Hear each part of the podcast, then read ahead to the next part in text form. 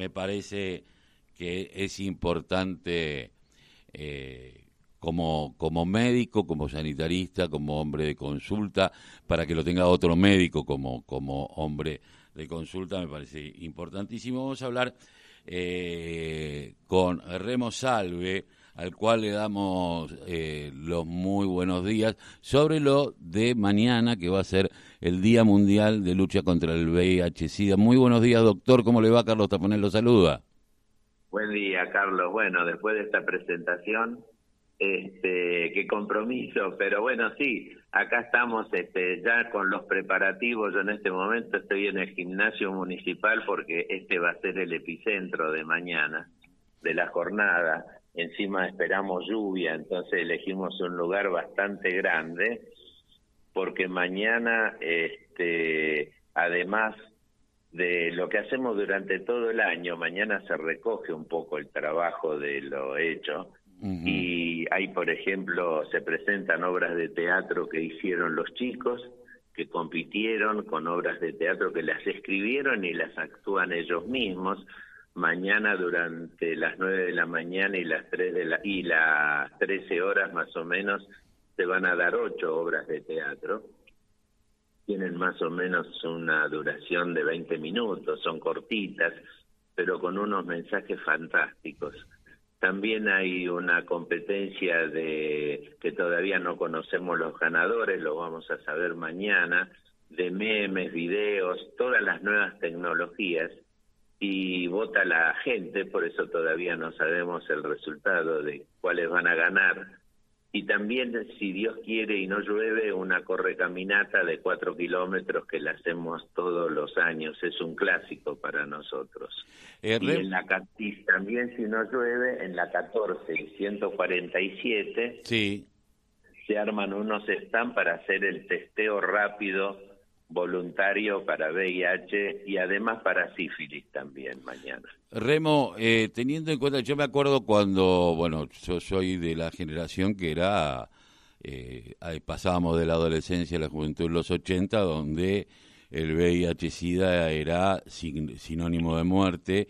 Hoy sabemos que con un control, tomando eh, los cócteles que hay que tomar, hasta la, quienes son portadoras, las mujeres pueden tener familia teniendo una carga viral muy baja, con un control desde infectología, o sea, hemos avanzado en un montón de cuestiones. Ahora, eh, tengo la sensación, y, corríjame por favor si no es así, eh, de que hubo un momento donde se tomó conciencia eh, yo me acuerdo que ah, teníamos eh, una campaña que era un poco agresiva, pero eh, que decíamos, no sea forro, usa forro, ¿no? que el tema de buscar el cuidado de uno y del otro, ¿no? porque sabíamos que había una población, sobre todo femenina, que era contagiada por sus parejas masculinas sin saberlo porque a lo mejor eh, o se encontraba con una prostituta o el, tema de los prostíbulos, la falta de control. En algún momento en los 80 nadie, se, nadie el después fue el tema del uso de jeringas eh, o el de canuto, cánulas en el caso de adictos eh, para la nariz en donde pasaban, a lo mejor se lo prestaban y la sangre pasaba. Pero digo, la sensación que yo tengo es como que los chicos de esta generación ¿Se están cuidando o ha vuelto a relajar esto? Mira, sucede lo que sucede con todo, lo que está sucediendo ahora con el COVID, que hay un rebrote y lo mismo nos resistimos a usar el barbijo. O sea, las cosas no cambian demasiado. Vos fíjate una cosa, eh, nosotros cuando hicimos el primer folleto en el año 91, 91, hicimos un tríptico donde en la primera, en la página eh, frontal, había un árbol que tenía un cartelito colgado que decía VIH-Sida y decía que este árbol no tape el bosque. Cuando vos lo abrías decía porque las enfermedades de transmisión sexual son múltiples, como por ejemplo la sífilis, el herpes, las clamidias, la uretritis, el, etcétera. Bueno, eh, eso sigue tal cual. En este momento, por ejemplo, el recrudecimiento de la sífilis es impresionante, pero a nivel mundial, y nosotros no escapamos de las generales de la ley. Entonces, siempre nos vamos a relajar. Esto es la historia de la humanidad. Cuando nos creemos más seguros es cuando más nos empezamos a, a, a tener este, conductas de riesgo, si querés. No me gusta mucho esa palabra, pero sí uno tiene a veces algunas conductas de riesgo, como por ejemplo tener este relaciones genitales sin preservativo, porque el único medio que sigue siendo seguro es el preservativo, no hay otro que sirve ningún método anticonceptivo salvo el, el preservativo te va a prevenir de una enfermedad de transmisión sexual. Y nosotros tenemos una cadena, tenemos una eh, cadena de unidades sanitarias donde una vez por semana se atiende exclusivamente embarazadas, donde una embarazada que viene con una hora de ayuno se le hace análisis para HIV y sífilis. ¿Sabes? En 32 unidades sanitarias de todo el año. Y vos sabés que hay un promedio que el 6% de las embarazadas tienen sífilis. Eso es tremendo. Sí, porque, además, eh, si no lo hubiéramos detectado y no hubiéramos hecho el tratamiento, ¿cuántos chicos hubieran no nacido porque hubieran muerto en el, en el útero antes de nacer por la sífilis o hubieran nacido con sífilis? Es la sífilis congénita. Y que es tan fácil de eliminar, es tan fácil de eliminar, pero no se hace.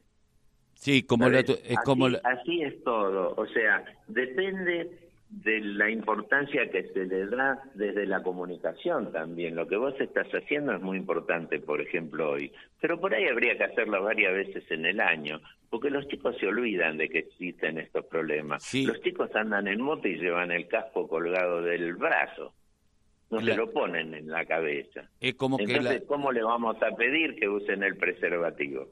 Hay una cuestión, me parece, de menosprecio a la vida que es producto, yo lo, digo, de una sociedad adicta, ¿no? De una sociedad de consumo, consumir cualquier cosa, no importa si no estoy hablando de estupefacientes específicamente, sino de conceptualmente adicta, ¿no? Es decir, eh, me, daño porque me daño, eh, porque la vida eh, me importa poco y la del otro menos.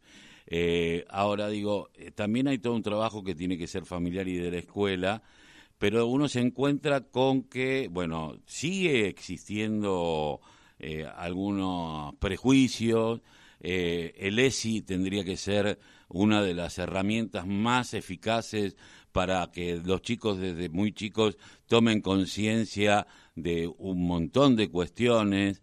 Eh, y que cuando lleguen adolescentes no nos encontremos ni con el embarazo adolescente, ni el no uso de preservativo, el aprender a decir que no, el aprender a ponerse un límite, que es tan difícil en un mundo eh, que se, se han roto todos los límites.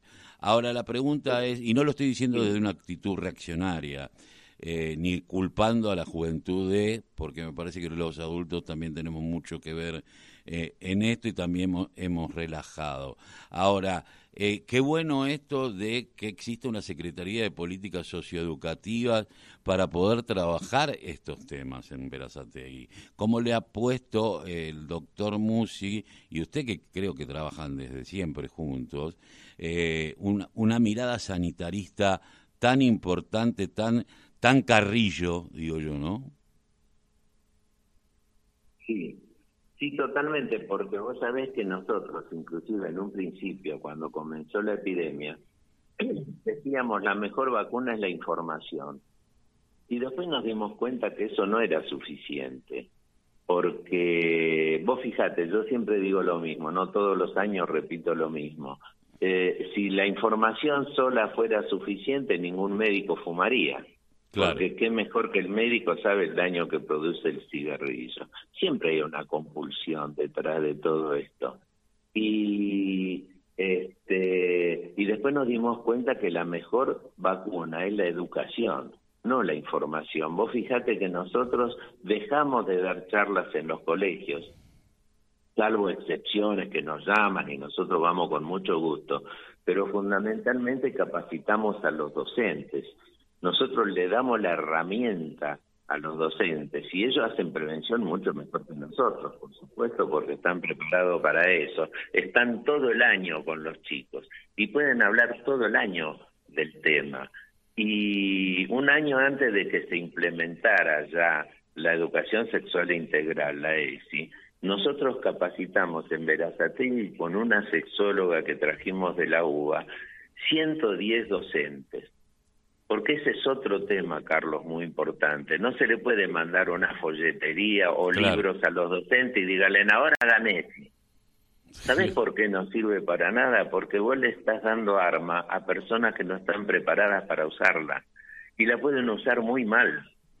La pueden usar para eh, exacerbar, por ejemplo, sus mitos o sus miedos o sus creencias y no para dar una ESI saludable. Por eso el tema hay que trabajarlo. Nosotros con esta docente, con la doctora Bulgariotti y con los docentes, hicimos nueve talleres de cuatro horas cada uno, eh, donde se trabajó el tema y donde después a estos mismos docentes, dos años después de ver el trabajo maravilloso que estaban haciendo, las convertimos en capacitadores y estas docentes fueron capacitando a otras.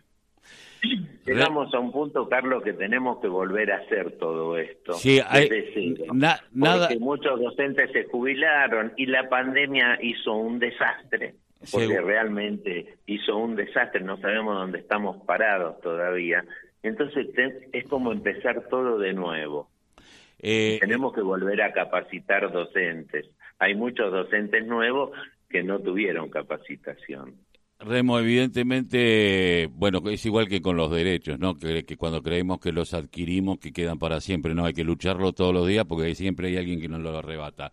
Bueno, mañana, eh, primero de diciembre, se conmemora el Día Mundial de Acción contra el VIH y SIDA y, de, bueno, va a haber todo un trabajo eh, en Verazategui, van a estar allí en el de Vicenzo, en el Roberto de Vicenzo, también habrá un centro de testeo rápido de VIH y sífilis.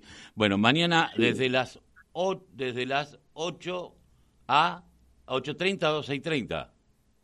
Sí, 8.30, a las 9 generalmente arranca la correcaminata, pero siempre se hace un precalentamiento, por eso se, hay profesores de gimnasia, todo con música, que hacen un precalentamiento, los chicos empiezan a llegar, porque algunos vienen de muy lejos, como el Pato, por ejemplo, vienen de otros lugares, los esperamos y a las 9 generalmente la largada, y a esa misma hora se hace, se largan la representación de las obras de teatro.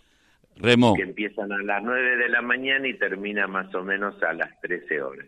Remo, le agradezco mucho haber pasado por la voz, el grito que le cacha el silencio, le mando un abrazo. Seguramente la semana que viene vamos a charlar un poquito, si, si quiere, eh, sobre COVID, la quinta dosis, eh, que ya está abierto los que fueron los vacunatorios eh, pediátricos y hablar un poquito también sobre el tema eh, de, la eh, vacuna. Yo prefiero hablar de, la enfermedad de transmisión sexual, que es un poco mi tema. Yo ahora este, no, no soy infectólogo, ¿sabes? No, no toco todos los temas. Pero de estos temas de educación sexual integral y de VIH-Sida y de ETS, cuando vos quieras. Conversamos cuando y agradecido del, de la nota. Un abrazo, Remo. Un abrazo, un gusto.